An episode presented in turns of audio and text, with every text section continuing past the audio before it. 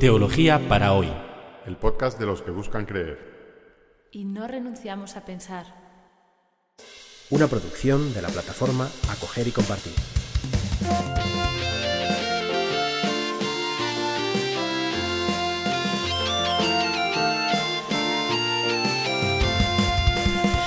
Bienvenidos al episodio 57 de Teología para hoy, en el que vamos a seguir reflexionando sobre la teología moral.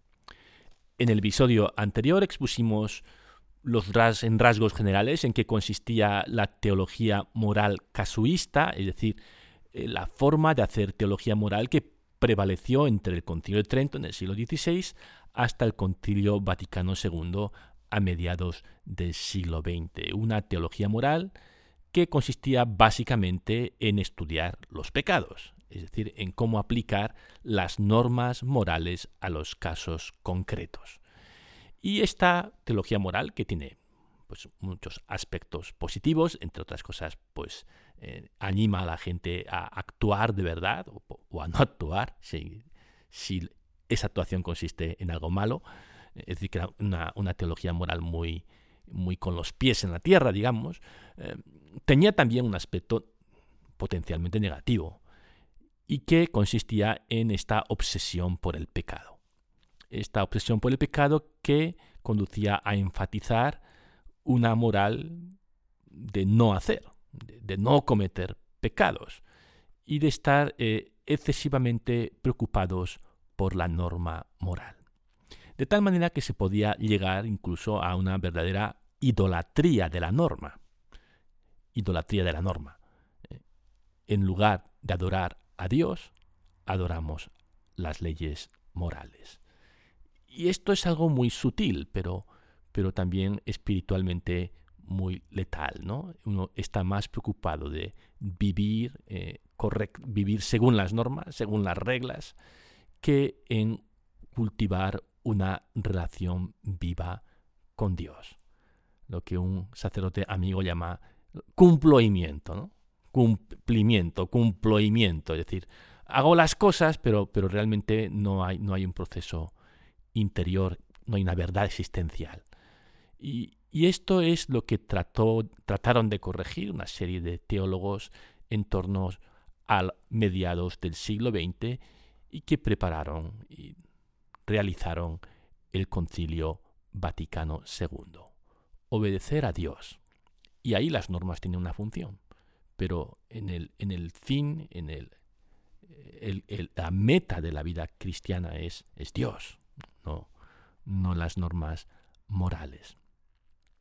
En este sentido es importante destacar la, diferencia que hay entre una, ley moral, en este sentido, de, de, una ley civil, porque las leyes civiles están hechas presuponiendo que habrá gente que quiera burlar las leyes, ¿no? Entonces, eh, la ley hay que... Y, luego, eh, eh, el, Estado o, los, o, los, o las personas que están a cargo del Estado no son superiores a las leyes. Por ejemplo, el rey, en el caso de España, el jefe de Estado o el primer ministro o, los, los, los, ministros o los gobernantes, ¿no? no están por encima de la ley, están sometidos a la ley. Esto es un requerimiento básico de la democracia. Eh, para que, para que la democracia funcione, las leyes tienen que ser en algún modo universales y absolutas. En cambio, la ley moral no, no tiene esa función, porque se supone que quien sigue la ley moral, aunque obviamente puede estar tentado de, de, hacer las cosas, pues, o, de ver las cosas de, una manera eh, subjetiva o, o, que le convenga a él, tiene la intención de hacer el bien. Entonces las leyes están ahí para servir al cristiano que quiere hacer la voluntad de Dios. Y la voluntad de Dios está por encima de la norma. O la norma está al servicio no solo de la voluntad de Dios, sino del bien del hombre. Esa frase tan, tan bella y tan, y tan profunda de Jesús.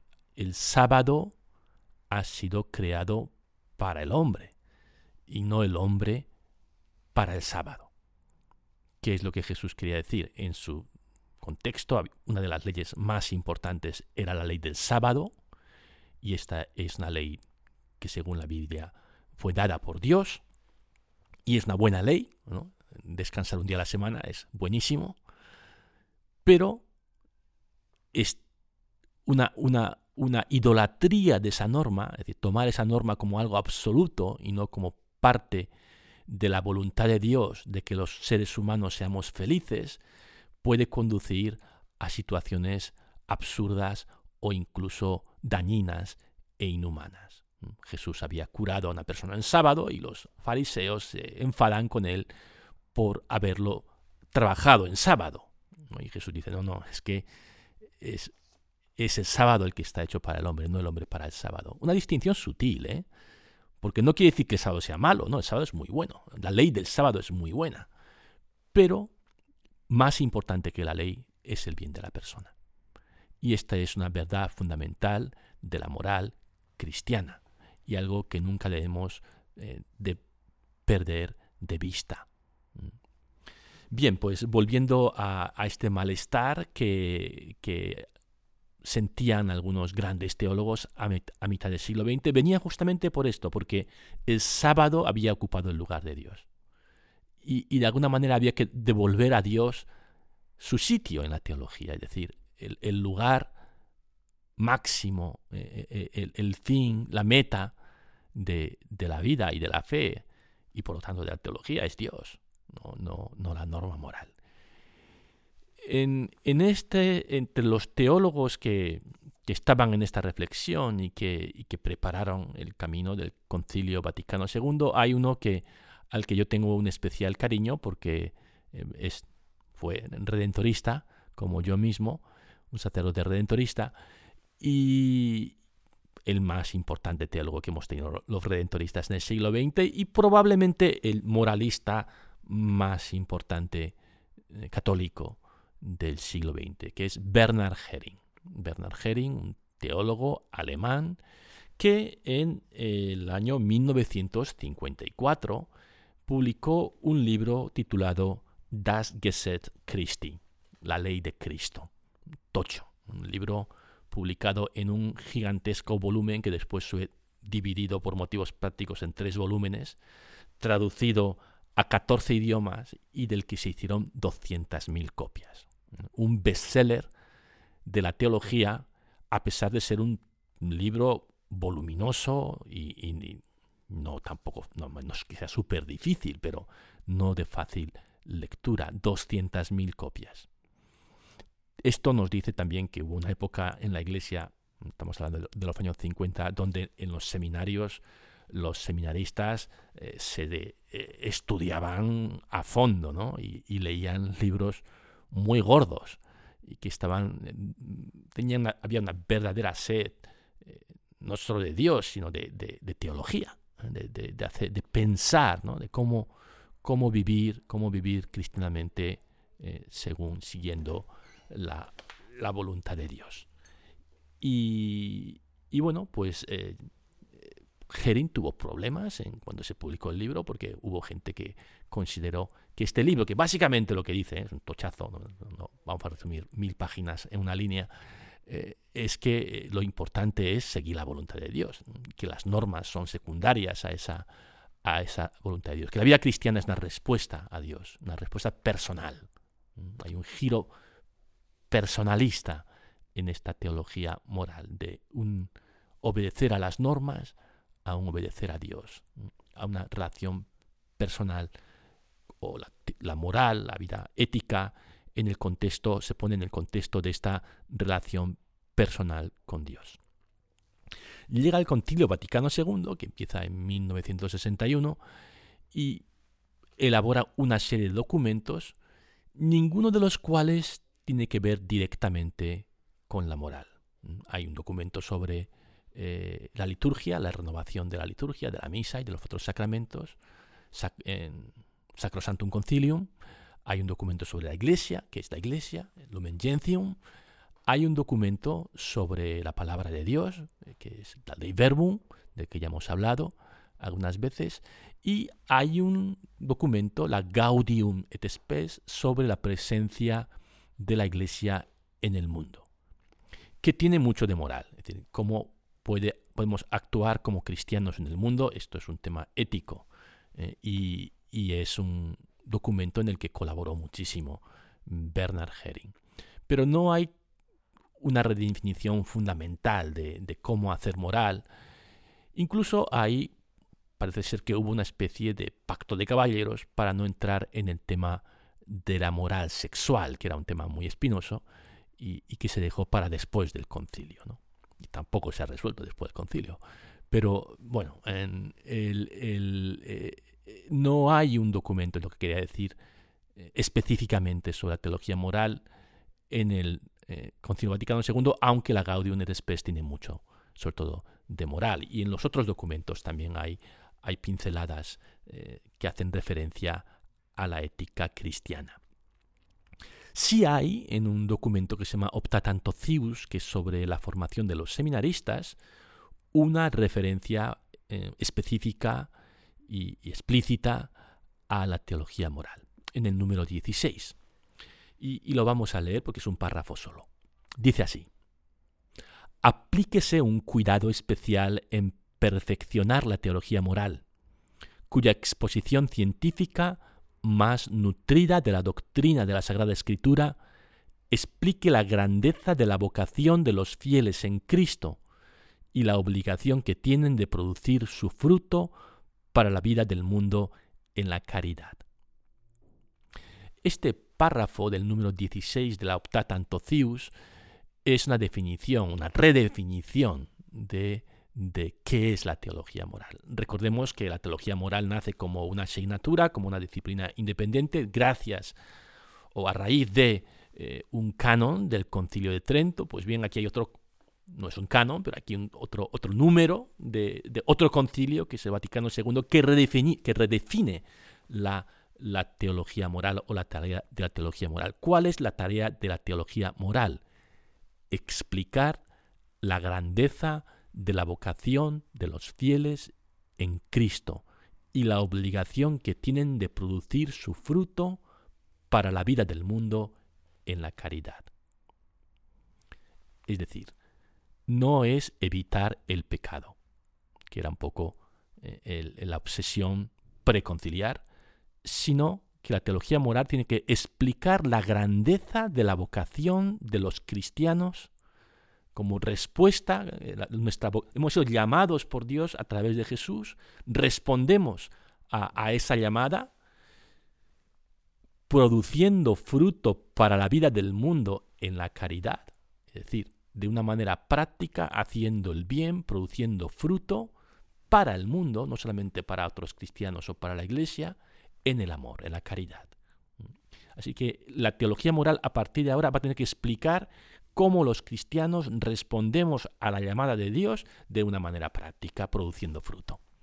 Ese es el objetivo de la teología moral, no eh, enumerar los pecados o clasificar pecados. Eso también cabe, pero está como integrado, eh, evitar el mal, evitar el pecado, está integrado en esto mucho más grande que es responder a la llamada de Dios. Y lo tienen que hacer con una exposición científica, es decir, teniendo en cuenta los conocimientos humanos sobre la sociedad, sobre la psicología, sobre cómo funciona el mundo, cómo funcionan las personas, y también más nutrida de la doctrina de la Sagrada Escritura, haciendo mucha más referencia a la Biblia. Y esta es la tarea, esta es la tarea en la que estamos, o están, estamos los, los moralistas hoy, a más de 50 años de final del concilio, aún esta tarea está en proceso de ser eh, realizada. Una, una debate que surgió muy pronto en los 70, eh, después del Concilio Vaticano, por lo tanto, de unos pocos años después del Concilio Vaticano II, fue, por ejemplo, ¿hay normas morales específicas de la revelación cristiana que no sean alcanzables por la mera razón? ¿Mm? Una pregunta fundamental y profunda. Las normas morales, ¿quién las dicta? ¿La Biblia, la revelación o las dicta la razón? Y ahí hubo dos escuelas. Una escuela llamada Escuela de la Autonomía, que decía, no, no, las reglas, y esto es una tradición desde Santo Tomás, eh, las dicta la ley natural, es decir, la naturaleza humana. Y, no necesitamos recurrir a la revelación para justificar las normas morales. Y otra escuela, normalmente llamada escuela de la fe, que decía, no, no, eso no puede ser, ¿no? Eh, tiene que haber algo específicamente cristiano en la moral, no puede ser, no puede ser solamente que los cristianos hagamos lo que hacen todos los demás. La primera escuela, la escuela de autonomía, decía, eh, lo único que tiene de específico el obrar cristiano es la motivación. Los cristianos hacemos lo que todos los demás, pero con una motivación cristiana. Lo hacemos por Dios, por amor a Dios y por, seguir el ejemplo de Cristo. Pero el contenido de las normas tiene que ser la misma para la sociedad, para el mundo, que para los cristianos. Y la segunda escuela, la escuela de la fe, decía, ¿cómo va a ser eso? ¿Cómo va a ser que la, la, la, la revelación, la Biblia, Jesús, solo aporte una motivación interior y que todo demás nos comportemos pues como los, no cristianos, ¿no? ven el problema porque, es, fundamental y, no es fácil de resolver. El debate fue bastante mm, brutal. En los 70 esto era el gran debate teórico eh, entre las dos escuelas, la escuela de autonomía y la escuela de la fe. Y, la verdad es que hubo grandes, grandes teólogos en ambos bandos. Bernard Herring, que, bueno, pues de entrada, bueno, el primer bando, el, bando de la autonomía, digamos, era un poquito como, se les podría entre comillas como progres. El, digamos, el teólogo más importante de esta escuela es, es Fuchs, un profesor jesuita de la Universidad Gregoriana de Roma. Y en el otro bando también había pesos pesados, por ejemplo, el, a un joven teólogo Ratzinger. Y, y, Herring, que, que, bueno, pues que, que era que debería estar en el bando de los progresistas, entre comillas, en este punto eh, no estaba de acuerdo. Eh, no estaba de acuerdo que solo fuera una motivación lo que distingue la ética cristiana de, las, eh, de, la, de, la, ética no cristiana. Y, en el fondo porque, porque esta, él no elaboró mucho, esta, es una pena porque era un gran pensador, no elaboró mucho este tema, pero en el fondo el problema, como lo veo yo, es que tanto un bando como el otro bando, como tanto el bando de la autonomía como el bando de la fe, eh, seguían entendiendo la teología moral como una ciencia de las normas morales, es decir, centrado en la ley moral y en el pecado. Y efectivamente, no hay leyes morales eh, irracionales, en el sentido de que no sean que no tengan un sustento racional y que podamos llegar a ellas sin recurrir a la Biblia o la revelación. No existen eh, tales leyes. Pero, al mismo tiempo, la vida moral cristiana no es solo una motivación distinta. ¿eh? E, e, el ser cristiano no solamente es tener otra motivación, es te cambia la vida. Te tiene que cambiar toda la vida. Y entonces, ¿cómo podemos reconciliar ambas, ambas, ambas visiones? Pues diciendo que la tarea de la teología moral es explicar la vocación de los fieles en Cristo, como dice el concilio. Y para explicar esa vocación de los fieles en Cristo, no es muy buena idea utilizar como concepto central o categoría central la ley moral si uno hace de la ley moral el centro de la teología moral, es muy difícil expresar cuál es lo específico de ser cristiano. Ser cristiano es mucho más que cumplir normas morales. El actuar cristiano, la moral cristiana es mucho más que eh, cumplir estas, o cumplir o no cumplir las normas morales. Es una transformación.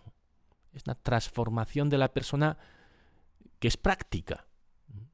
la fe no solamente te cambia la mente, te cambia la vida. Eh, te cambia tu forma de actuar, tu forma de ver el mundo, tu forma de tratar a los demás, de entender la política, de entender la familia. Y toda esa, esa nueva concepción de, la vida y ese, nuevo estar y actuar en el mundo no, no puede explicarse bien solo como, como una serie de normas. Necesita otro tipo de lenguaje, otro tipo de gramática, si quieren. Es un lenguaje que necesita otro, una explicación distinta que, un código moral. Y, esa es la tarea en la, que, en la que está la teología moral hoy. ¿no? ¿Cómo explicar de una manera que se entienda y que al mismo tiempo sea práctica eh, en qué consiste ser cristiano mm, o, o si quieren la dimensión práctica de la fe o el carácter práctico de la fe. La fe tiene una dimensión insoslayable de, vida, de, cómo vivir. Ser cristiano es una forma de vida. ¿Y cómo podemos, cómo podemos describir esa forma de vida? Ciertamente las normas pueden jugar un papel, pero no pueden ser el centro. ¿Cómo explico yo que la fe transforma mi forma, transforma mi, vida y la forma de actuar que tengo en el mundo? Esa es la nueva tarea o la tarea de los, de los moralistas, de la teología moral hoy. ¿no? Y, esa tarea es lo que vamos a intentar iniciar o, empezar a pensar qué, categorías, ¿Qué, conceptos podemos usar para describir la forma de vida de los cristianos como respuesta al amor de Dios. Pues esa es la tarea que vamos a, empezar a realizar en el próximo episodio. Espero no, no haberles liado mucho, son cosas bastante sutiles. En resumen, habría que decir pues eso, que la teología moral explica la grandeza de la vocación cristiana y la obligación de producir fruto para la vida del mundo. Esta, es la cita del Concilio Vaticano II. Y, y en esa tarea se encuentran hoy los teólogos que se dedican a esta rama tan importante del pensar cristiano, la teología moral. Gracias y nos vemos la próxima semana.